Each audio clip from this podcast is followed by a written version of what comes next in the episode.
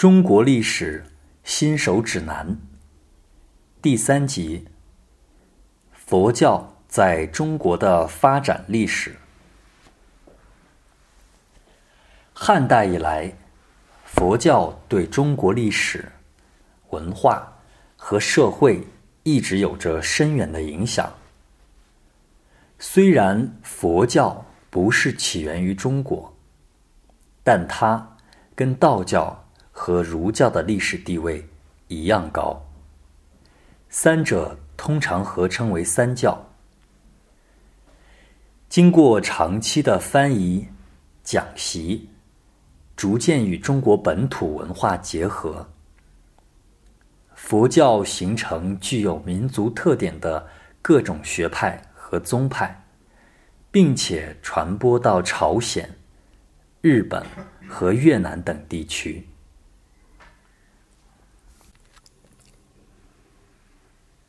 佛教的发展历程本身就非常复杂，学者们对此也抱有不同观点。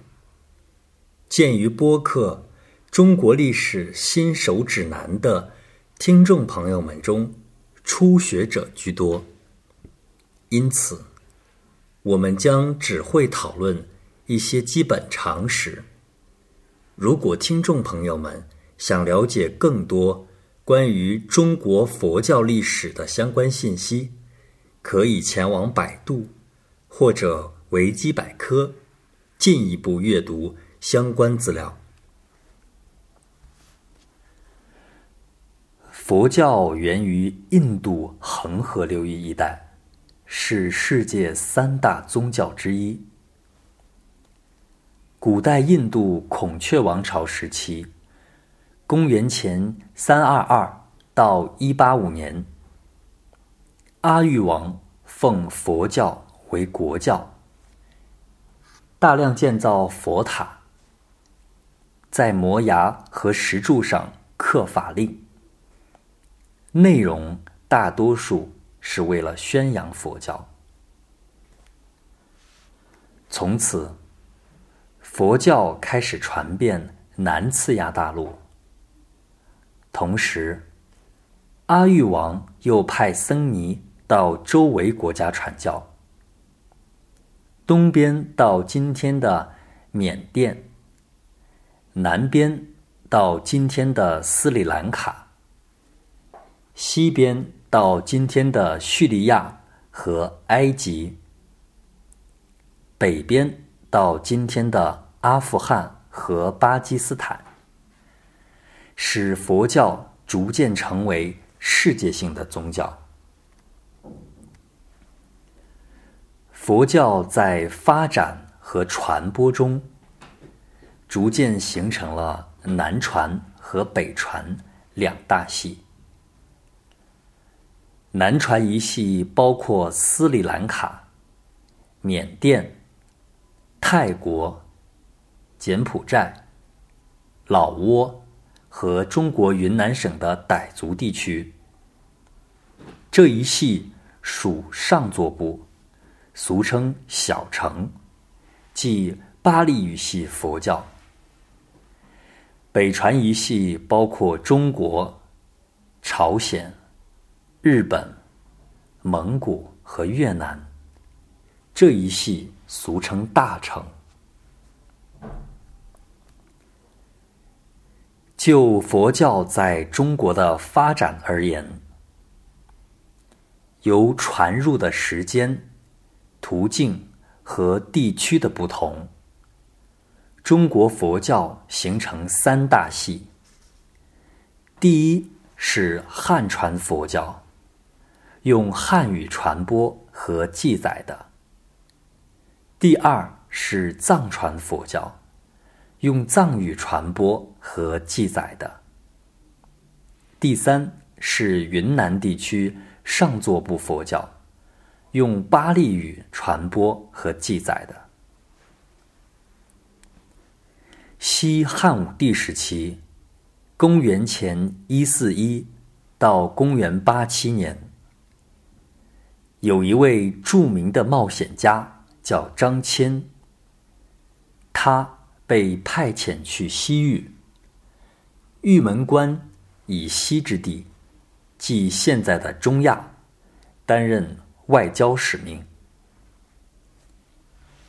张骞到中亚古国大夏的时候，见到从天竺及古代印度贩运去的商品，说明当时中印之间。已经有民间往来，可能佛教也随之传入汉人地区。虽然佛教的传入时间和途径仍然是一个争论的焦点。近年考古资料显示，东汉时的四川墓葬中有佛像，在江苏。也发现刻有佛像的，属于东汉时期的摩崖，而且根据文献记载，东汉早期，大约公元六五年，皇帝赐给楚王的诏书中提到过佛陀，这些都可以证明当时佛教已经传入中国。佛教经典的传入，根据传说，始于西汉晚期，公元前二年。当时有一个古国叫大月支，大月支的国王派遣僧人以口授的方式，把佛典传给博士景庐。但佛典的具体内容，却早已失传了。汉明帝统治时间，公元五八到七五年，从西域取回的四十二章经，被视为是第一部传入中国的佛典。佛教在中国传播的地区，以长安位于今天的陕西省西安市、洛阳、河南省为中心。当时有人认为佛教是一种类似于道教的神仙方术，因此汉桓帝把皇帝。老子和佛陀放在一起祭祀。三国时，天竺、安息和康居（今天的印度、伊朗和中亚地带）先后把沙门即出家人派遣到魏都洛阳。从事翻译佛经的工作。高僧前往吴都建业，位于今天的江苏省南京市，弘扬佛法。他们收到吴国皇帝的礼遇，被拜为博士，并允许建立佛塔。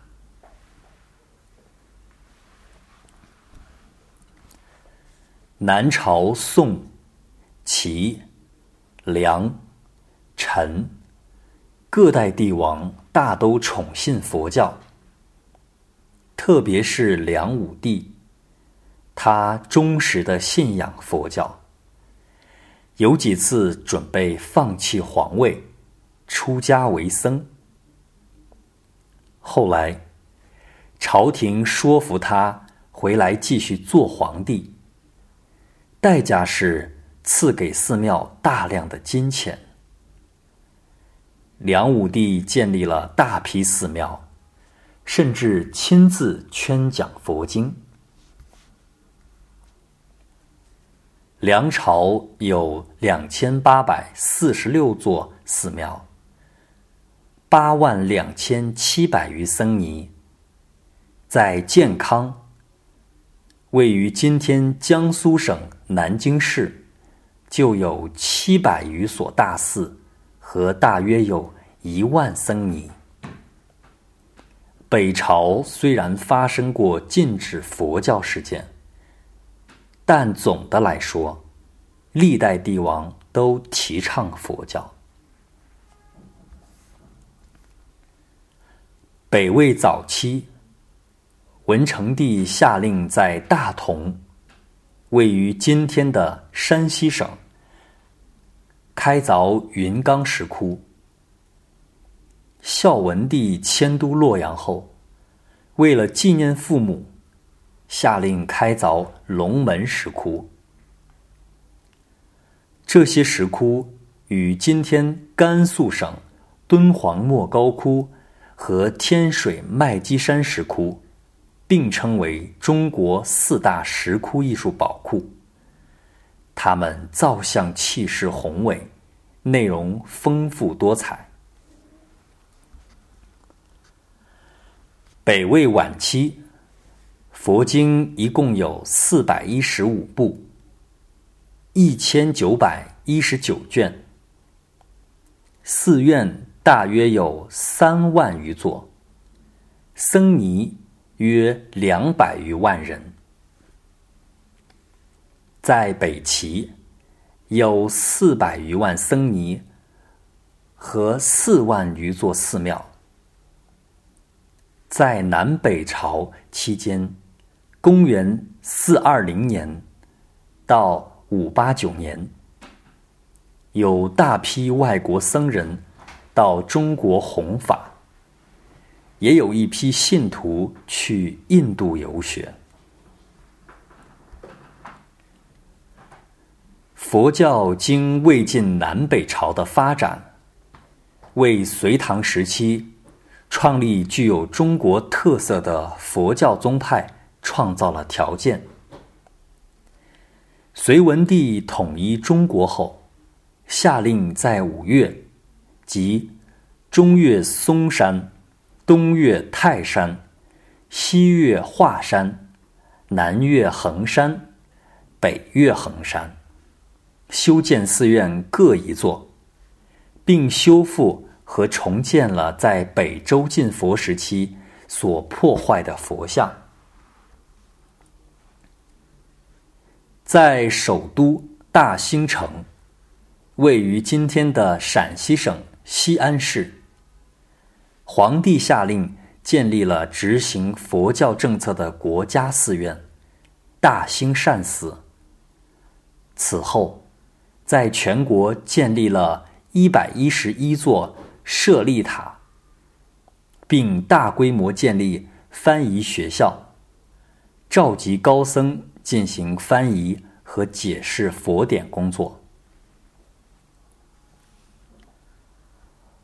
炀帝继承了文帝的保护佛教政策，并在扬州（位于今天的江苏省）建立了著名的慧日道场，作为传播佛教的中心。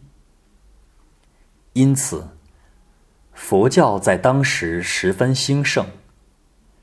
仁寿年间（六零一到六零四）。全国重要寺院有三千七百九十二所，僧尼二十三万人，写经四十六藏三十二万八千六百一十六卷，修理旧经三千八百五十三部，修复和兴建佛像一百五十万八千九百四十尊。唐代是中国佛教的鼎盛时期。唐朝帝王自称是道教创始人老子的后裔，因而尊崇道教。但实际上，唐朝皇帝大多采取道佛并行的政策。唐太宗在消灭割据。平息叛乱时，得到过僧兵的帮助。他即位后，命令在全国建立寺庙，并在大慈恩寺设立译经院，邀请国内外名僧进行译经、宣传佛教事业，培养出了大批高僧和学者。高宗继位后，在帝都和各州设立国家寺庙，祈祷国家平安。武则天令各州设立大云寺。唐代统治三百年间，佛教僧人十分受尊重，经常受到朝廷的赏赐，名僧一批接一批的出现。对佛教的理解比前代更加深刻。随后出现大量不同的宗教派别，同时佛教信仰深入民间。佛教在建筑、雕刻、绘画、音乐等方面造诣颇高。极大的丰富了中国民族文化艺术。在中国，有众多诸如玄奘、易净等远赴印度游学的高僧。这些大师的生平事迹可谓是相当有趣的。唐代时，中国佛教宗派。开始传入朝鲜、日本、越南和印度尼西亚，加强了中国与其他国家的宗教、文化和商业的关系。但是，到了会昌五年（八四五年），发生了禁佛事件。唐武宗下令没收寺院土地财产。毁坏佛寺和佛像，淘汰沙门，勒令僧尼还俗。隋唐佛教义学蓬勃发展，促成大乘各宗派的建立。其中，弘忍的弟子神秀和慧能创立了禅宗，分别为。北派禅宗和南派禅宗。唐代中叶时，禅宗又陆续出现了五种派系，被称作禅门五家，即归养、临济、曹洞、云门和法眼五派。高僧法藏创立了华严宗。此外，印度僧人善无畏、金刚智、不空和慧果创立了密宗。隋唐时期，中国对外交流的空前发达。这些宗派创立后，不久便传到海外。北宋初期，朝廷对佛教采取保护政策。建隆元年（九六零年），有新僧八千人。宋太祖继续派人到印度学习佛教，并派人镂雕大藏经版。太平兴国元年（九七六），又有新僧十七万人。五年后，政府设立译经院，恢复了从唐代元和六年（八一一）以来中断了一百七十年的佛经翻译工作。同时，西域印度。携带佛经到中国的僧人不断增多。到了景佑一零三四到一零三八年早期已经有八十余人。天禧五年一零二一天下僧尼近四十六万余人寺院近四万所。为北宋佛教发展的高峰。徽宗时（一一零一到一一二五），由于朝廷笃信道教，曾一度下令佛道合流，改寺院。为道观。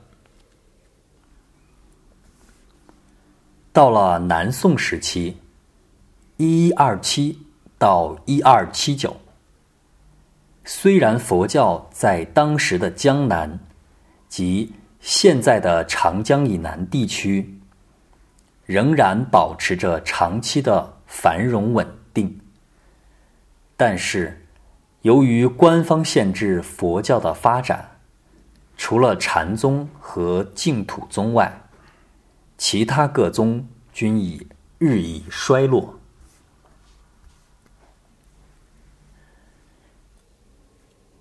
禅宗不依靠文字和经书来传承，因此，在唐武宗禁佛和五代战乱时所受影响较小。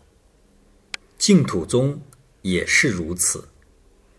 因为它的方式简单易行，只需不断诵念阿弥陀佛即可，并且辽代以后许多禅教僧人皈依净土宗，所以净土宗能够流传不断，直到近世仍然十分繁荣。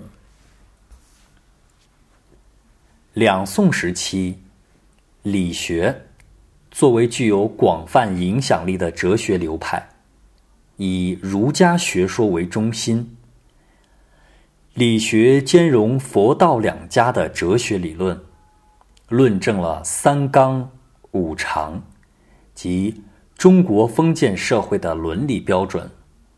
三纲指君臣、父子、夫妇之道。五常指仁、义、礼、智、信。到了南宋，理学被采纳为官方哲学。理学汲取佛教华严宗、禅宗的思想，从而丰富了佛经的内容。元代的统治者。崇尚藏传佛教，但对汉传佛教也采取保护政策。禅宗和律宗等宗派继续流传和发展，寺院众多，僧尼二十一点三万人。中央和地方政府都设有专门机构，僧官制度。对寺庙和僧尼进行严格监督。此外，政府下令雕印著名的普宁寺版《大藏经》。明万历后，佛教深受士大夫与平民百姓的信仰，士大夫和僧侣进一步发展了各种宗派的融汇。与此同时，融通儒、释、道三家的风气。清初皇室崇奉藏传佛教，对汉传佛教采取限制政策。康熙时禁令稍微放松。由于战乱导致隐居山林的高僧。此时又重返京师，使已经衰落的佛教一时又呈现出活跃的气象。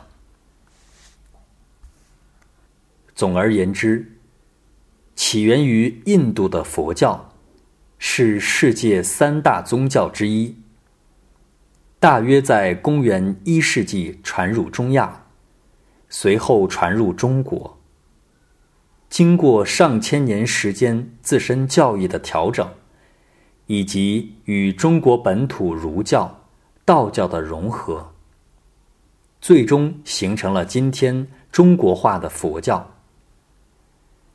虽然在印度佛教的地位早已被印度教取代，但佛教依然在东亚，特别是中国，拥有崇高的地位，对中国的传统文化产生极其深远的影响。